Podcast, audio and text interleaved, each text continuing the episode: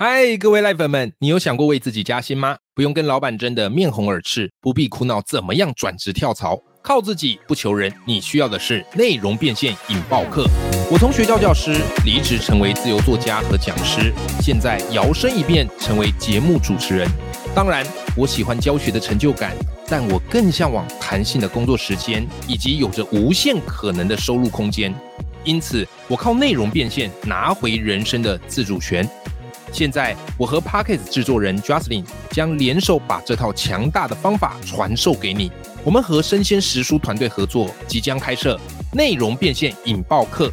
在这门课程里，你会学到如何做节目企划、持续产出内容，如何打造个人品牌、经营自己的 Pockets，如何精准表达和主持访谈，用 Pockets 创造内容变现。目前这门课正在问卷调查阶段，非常需要你宝贵的意见。麻烦你帮我填写问卷，问卷连接我放在节目的资讯栏里头。为了答谢你，填写完问卷的伙伴，到时课程上架即可获得三百元折扣码，还有机会抽中免费课程哦！一起让内容变现，创造我们的富足人生吧！上课累了要下课，工作累了要休息片刻，但是人生成长永不下课。嗨，欢迎来到 Life 不下课，我是欧阳立中，每天陪你学习练功，一起玩出你我的理想生活。Hello，各位听众朋友，大家好，我是欧阳立中，欢迎收听 Life 不下课，每天一集不下课，别人休息你上进，累积你的复利成长。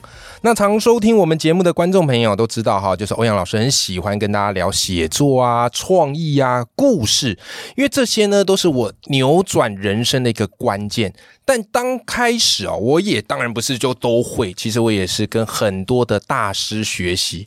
那有听我节目都知道，我大师有分台面上的大师跟台面下的大师。台面上的台面，呃，这个台面上的大师哦，就是这个华语首席教练许荣哲老师。我在节目里常聊到他，但是你知道吗？我们今天这期节目非常非常的特别，为什么呢？因为不瞒大家说，我还有一个台面下的大师，他是谁呢？他就是。我们今天的来宾，叫做火星爷爷。各位，你知道啊？一开始啊，我看火星爷爷书，他出了很多跟故事和创意有关的书。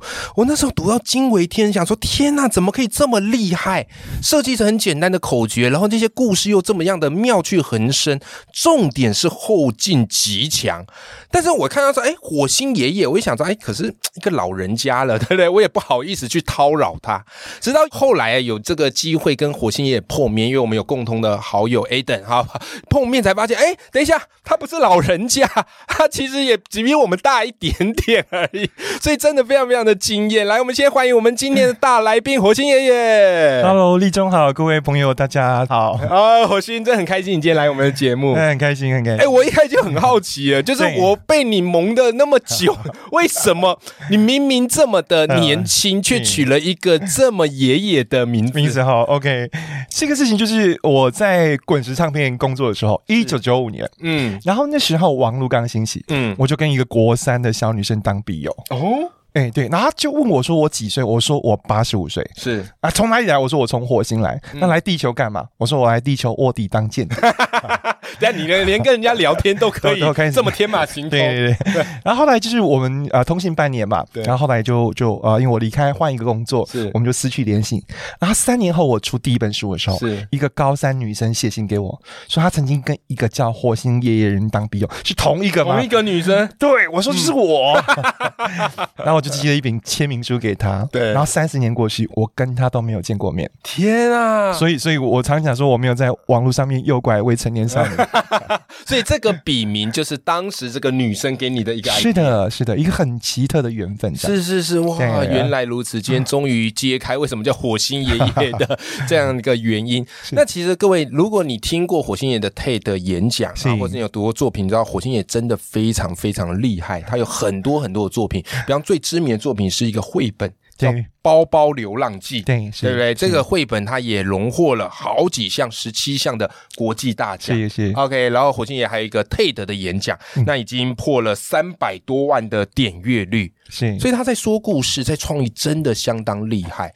那后来。这个我在认识火星爷爷之后才发现，哎，其实他并没有大家想象人生那么的容易。嗯，因为火星爷爷其实在八个月的左右啊，就发现有这个小儿麻痹，麻痹，嗯，所以后来下半身比较不方便的行走。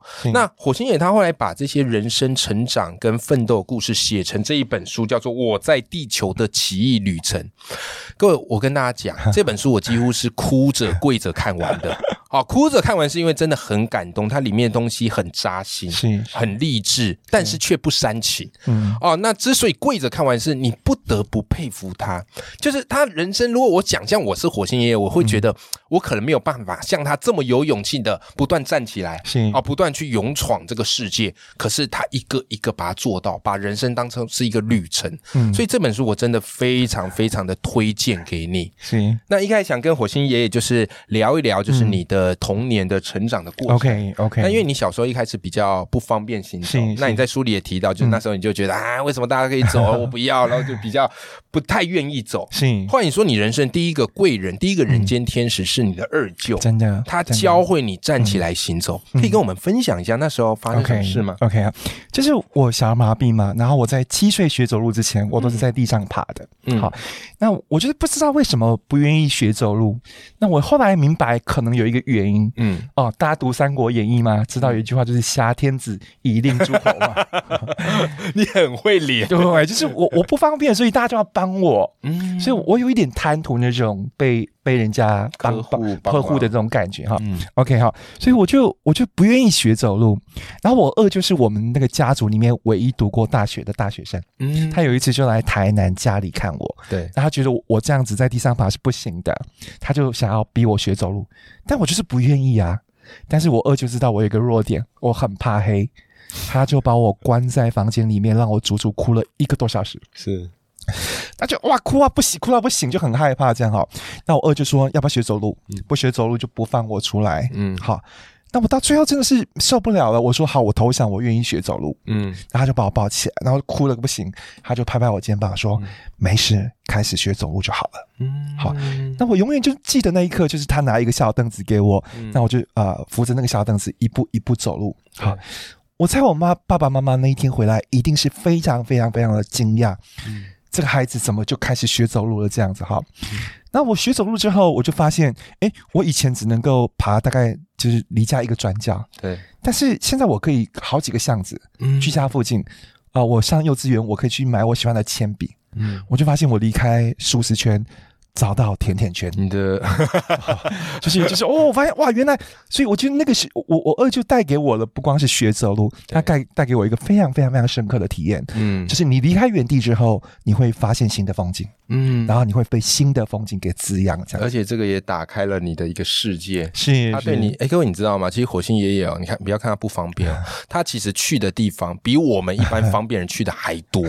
像火星爷爷几乎啊去过好几个国家，对，我有跑去北极圈、芬兰、北欧，哦，对对，所以他永远不给自己设限。那我相信也是二舅一开始打开了你这样的一个视野。是，那其实，在你这样的一个成长的过程当中，当然父母是非常非常的辛苦。真的，在你的书里，我觉得很感动一点，就是你最后有提到，为什么你要写这一本像是自传啊，自传故事啊？那原因就是因为我们父母其实都很照顾我们，可是他们不见得会写。不见得会说，所以这些努力奋斗的背影就默默的就消失了，真的只存在在我们的记忆。真的，而你想要透过这本书把他们这一段记忆给重现出来。是是。那在你这样的一个回想的过程当中，有没有父母陪你走过这段童年时间？你各自印象最深刻的一个画面？有有，像我我母亲哈，我母亲就是。呃，我那时候在振兴医院有开刀，对，好像我现在脊椎哈，你看哈，你知道我没有近视，也没有远视，我戴眼镜是没有镜框的啊，真的？那你是戴造型的？对对对，太好玩，哎，我认识你那么久，我还没发现这一点。对呀，就是就是那个没有镜框的，对。然后就是因为我脊椎呃是不能够弯的，嗯，我后面钉了一根钢钉，是跟脊椎钉在一起的哈。嗯，就是我小时候国小六年级的时候，脊椎侧弯，嗯，然后那个如果你不矫正的话，会非常严重，就是以后你连呼吸都会有困难。所以我国小六年级我就到整形医院去，那就开始开准备开刀，应该是一个很大的很大的事情哈。因为那个手术我如果出问题的话，你可能会就是半身不遂。哦天，那么严重？真的有一个一个一个呃小伙伴，就是他真的因为手术而半身不遂。那他的治疗跟休养的时间也也很长哈。就是那个事情是一个为期一年的时间哦，所以当时我休学一年嘛哈。那当时要开脊椎之前，就是要先头上钉四根钢钉，然后铁环环绕，然后双脚是打石膏，而且钢钉穿过。嗯，好，就是要这样躺一个月，把脊椎拉直才可以开刀。让人洗澡啊？呃，也只能擦澡而已，也只能擦。所以你可以想象，就是那个是多么的，而且我们是国小六年级嘛，就是那种青春奔放的好动的时候。但但是其实没有办法，所以我第一个礼拜出来就会摇八叉，嗯，就跟妈妈讲说，我想要看电影，嗯，然后我们医院礼拜六会放电影给小朋友看哈，但我知道是不太可能看。但我妈妈不管，她就把我把病床推出去，哦，推到看电影的地方。对，然后一路上我印象很深刻，那个三姑六婆就这样说：“阿西不会夸哎戏哦，阿喜乖夸的念了，啊谁啊那个被夸喜安装哈。”但但我妈妈就是把我推出去哈。那所以过了很多年之后，我回想起这一段，我就觉得说我妈妈那一推就明白告诉我：“嘿娜把人给囡仔塞，你闻还塞。”嗯，我妈妈从来就不允许我拿身体当借口。对。然后我后来就影呃思考这个事情对我的影响是什么哈，就是所以我就会啊也把自己推出去，嗯，然后我明白一件事情，就是我妈妈不是生下来就这么勇敢的，对。他可能是因为生了一个像我这样的孩子，你不勇敢就不行。对，好，为母则强。对，所以我就觉得说，如果你肯为一个人勇敢一次，那你就会把勇敢传染给那个人。哎，有道理。然后那个人接棒起跑，你永远不知道他会跑多远。是是是是。好，所以我就觉得我妈妈教会我说，你要勇敢，你要挺身而出，而且你要为别人勇敢一次，因为你能够把这个勇敢。感染给他。你在书上写这个故事，我看了好感动。然后你说你妈妈推了你一把，真的耶。对，我觉得我妈最厉害就是她的如来神掌，推了你一把，让你持续的往前进。这个故事我看了好喜欢，很感动。那关于爸爸呢？呃，我我关于爸爸，就是我印象最深刻的，就是呃，我我国中的时候我补习嘛，然后我爸爸就是呃，我补习下课的时候都会来接我。对，但有一次下大雨。老师又那个呃晚半小时下课，嗯。他就在大雨中。啊，就是就是一个摩托车穿雨衣在大雨中，然后淋得全身哈满脸都湿透这样。嗯。那一刻下课之后，然后他冲过去把我啊就就是穿上雨衣，然后抱我上摩托车，嗯，然后我就抱住他，然后后面坐在后座就一直哭，嗯，我就想说我以后要赚非常非常多钱，然后带我爸爸出去玩。好，那我爸爸因为工作然后操劳过度，他国小没有毕业，是一个水泥工。对，他在我国中二年级就肝癌就过世了。那他唯一的心愿是什么？就是希望看到我考上哪一中。嗯，我真的考上了，但是他没有看见啊，所以我就一直有一个很巨大的遗憾，就是我觉得我好像没有为我爸爸做过什么事情。好。包括他过世之后两年，嗯，我都没有梦过他，嗯，但是我有一次梦到他，想要梦他，但是对，没有梦到，梦不到，对。但我高一那一年，我终于梦到他，好，我很开心，嗯，啊，梦中他就是一个读书人，哎哎，怎么会是个读书人？对啊，跟原来的形象不一样，我就很讶异哈。然后那那天我上学过一个平交道的时候，我突然就明白为什么了，就是即便我在梦里面，我也不愿意接受他原来的样子。我还是希望他变成一个读书人，嗯，啊，像我的国中老师一样这样。对对对，我我当时就哭了哈，就哭了，就很哭得很惨这样哈，然后就觉得说哇，真的怎么会这样子哈？但是我在写这本书的时候很妙，就是我觉得搞不好那是我爸爸刻意的 cosplay，就是好不容易回来看孩子，就是他希望呃用一个呃孩子喜欢，他自己也喜欢的，对，他希望孩子成为读书人，就是搞不好他也想要变成读书人，对，我就觉得那个是我爸爸会做的事情，是是，所以在写这个书的当下，哇，那个意象就把我整个给安慰了。其实各位听众朋友，我觉得我自己在跟火星聊的过程当中，我觉得他最厉害是什么？就是我们当下对某件事情可能会不理解，会有一些情绪，可是他时隔多年之后再回头过来看，对，他会再赋予他另外一个想象跟诠释。是的，哪怕那可能不是最接近当时的样貌，可是正因为这个想象跟诠释，帮助我们怎么样嘞？哦，解放了自己，让自己拥有更多的可能性。那除了火星爷，他在这本书叫做《我在地球的奇异旅程》，写到他的爸爸跟妈妈，那其实还有一个哥哥。和姐姐，那我跟听众朋友分享啊，就是他在书里让我这个真的哭到不行的一段，其实好几段都是这样。他写他哥哥姐姐很照顾他，然后他自己脑海里又开始脑补。哦，有这个故事说，如果当时他们都还没出生的时候，在天上啊，然后这个天神说：“哎呀，有一个弟弟啊，但这个弟弟很可爱，可是他很不方便，就是你们可能要一辈子推着他的这个娃娃车，有没有人自愿当他哥哥姐姐啊？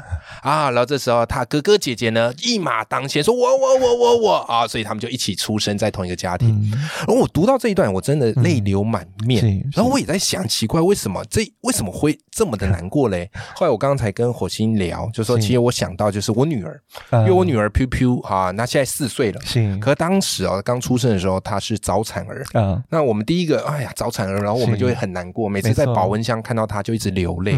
后来我跟我老婆在那边聊聊聊，然后我们很妙，我们就会也给自这个状况一个诠释，我们就想说，也许是我们女儿太想赶快来当我们女儿，所以提前跑出来了。所以每次读到这一段，我就一直哭了，我就觉得啊，真的有时候我们需要一个故事。是，哎，给我们一个新的可能，没错。所以火星，我就想跟你聊聊，就是你哥哥和姐姐，我觉得他们也是非常不容易的。是，因为其实爸爸妈妈为了照顾你，可能会花很多的时间在你身上。没错，兄弟姐妹可能会有点吃醋。没错，但你的哥哥和姐姐相对比较不会，而且很照顾你。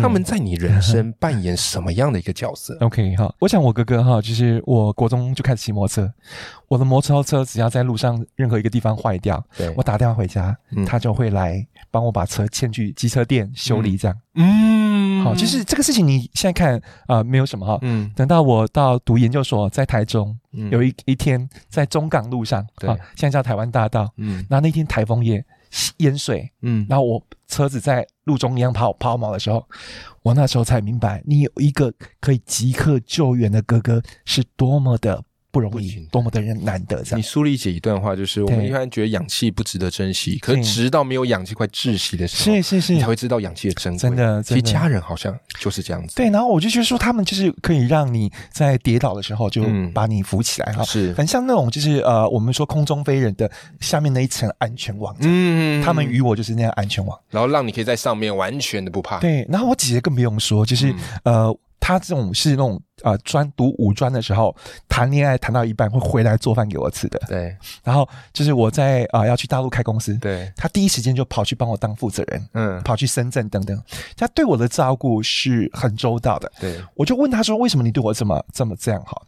他说：“妈妈要离开的时候有交代过他，嗯，弟弟你要好好照顾，要替妈妈照顾这个弟弟。”哇。